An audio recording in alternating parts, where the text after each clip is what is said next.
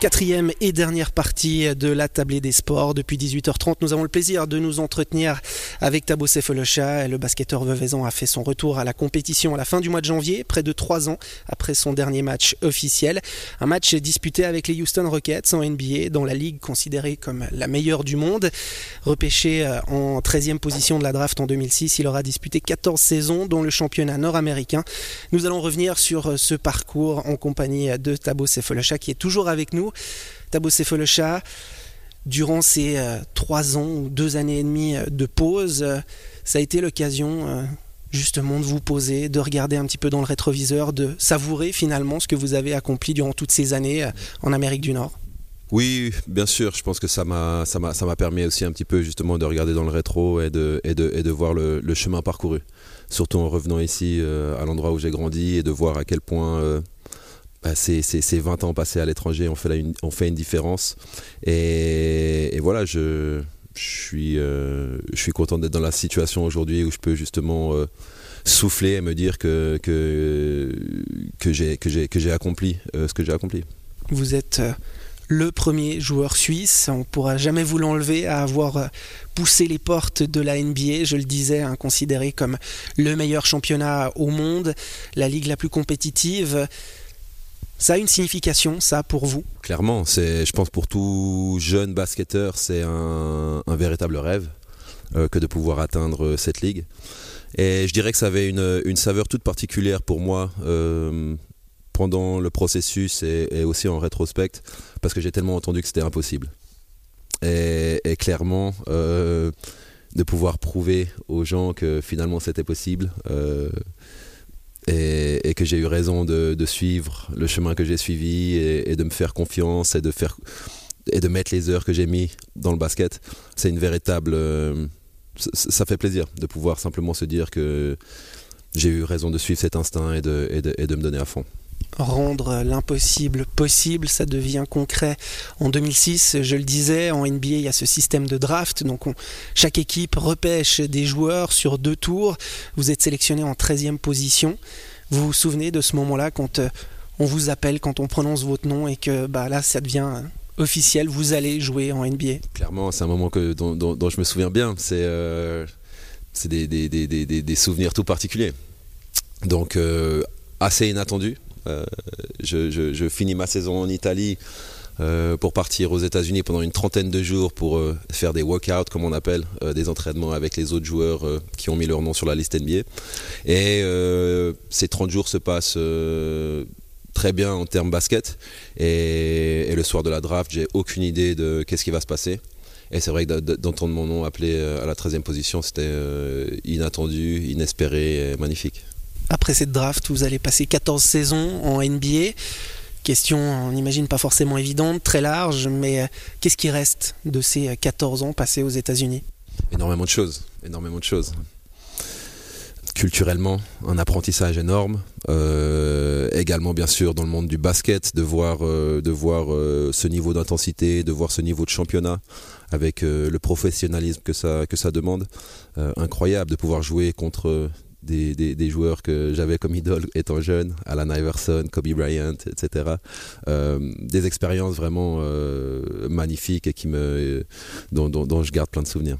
Vous avez conscience sur le moment de ce qui est en train de se passer euh, pour vous quand on a 82 matchs de saison régulière, plus les playoffs, tout s'enchaîne très vite. Vous êtes euh, un jour sur deux pratiquement dans les avions, euh, tout s'enchaîne très rapidement. On arrive quand même à, se rendre compte de ce qui est en train de se passer Alors je me rendais bien compte que j'étais en NBA et je pense qu'il y avait une certaine pression de pouvoir rester en NBA, de pouvoir prolonger ma carrière. Donc ça, on en a clairement conscience et, c'est la partie euh, dans le monde du sport, euh, je dirais, euh, qui rappelle à, vraiment, ça devient un travail après quelques années. On se dit, ok, il me faut un prochain contrat, il faut que je puisse tirer mon épingle du jeu, il faut que je montre de quoi je sois capable, année après année, parce que c'est un sport où la compétition se fait contre les autres équipes, mais également au sein de sa propre équipe pour grappiller du temps de jeu. Donc on a conscience de la position dans laquelle on est mais pas forcément de l'impact que ça peut avoir en dehors et à quel point aussi c'est un instant unique euh, dans la vie d'une personne. Finalement, arriver au sommet, c'est une chose. Y rester, c'est peut-être le plus dur. Je crois que c'est ça. Pour moi, en tout cas, c'est comme ça que je l'ai vu. Euh, D'autant plus étant jeune, c'est vrai qu'on est sur les terrains. J'étais avec sur les terrains, j'avais la chance d'avoir euh, mon frère qui a une année de plus. On était tout le temps sur le terrain ensemble. Euh, ça m'a beaucoup aidé. Mais c'était, on le faisait naturellement. C'était ça ou les devoirs euh, à l'école. Donc les choix étaient vite faits si, si, si, si, on me demandait. Une fois qu'on arrive à ce niveau, on regarde autour de soi. Il y a des joueurs qui, qui sont confirmés. Il y a des joueurs qui qui ont un palmarès derrière eux et on est à côté de ces joueurs. Donc clairement, il faut redonner un coup de collier, travailler encore plus dur et se dire que voilà, pour y rester maintenant, c'est encore une autre paire de manches. La NBA, c'est évidemment une ligue sportive, mais on entend aussi souvent hein, que c'est euh, le business. On pense euh, à différents objectifs en fonction des franchises. On parle mhm. de franchise là-bas et non pas d'équipe. Quand on est joueur, euh, qu'on sait que du jour au lendemain, tout peut changer, on peut se retrouver dans une autre équipe. Alors ça ne vous est pas arrivé souvent, mais vous, vous avez composé avec ça comment? Alors il y a un moment qui est, disons, le, plus stressant, parce que ça peut arriver à n'importe quel moment pratiquement, euh, jusqu'à une certaine euh, deadline en février.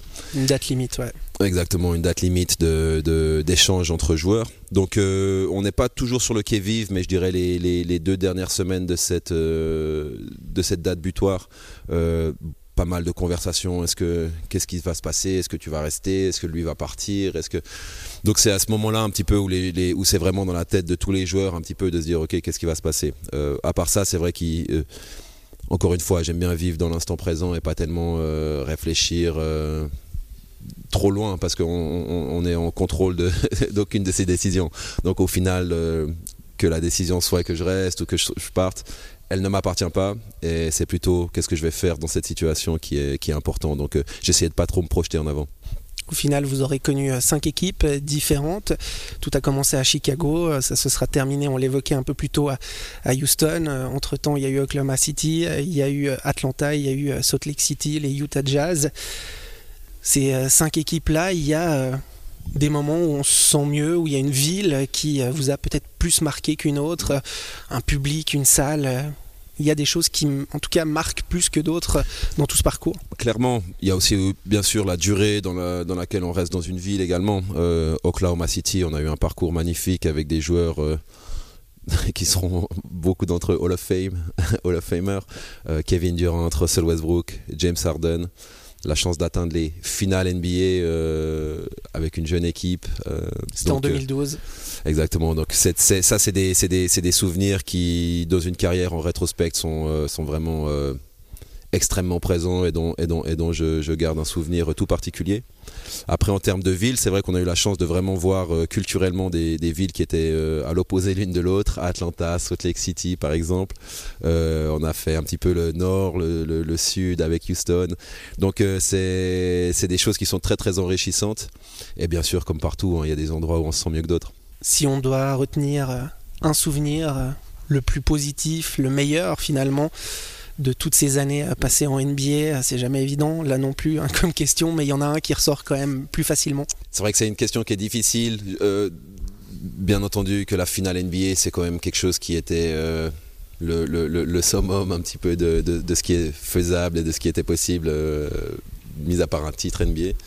Mais je pense que ça ne serait pas faire justice à tous les autres incroyables moments, les rencontres que j'ai pu faire, euh, les moments passés avec les coéquipiers, euh, dans, les, dans les moments difficiles, dans les bons moments.